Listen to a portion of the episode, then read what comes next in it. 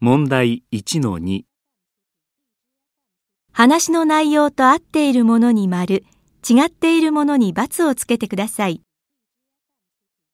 A、山手線は新宿を通りません。 B、山手線は短い路線です。 C、山手線の電車はいつも3分から4分に1本の割合で走っています。 D、山手線はラッシュの時間に電車の本数が増えます。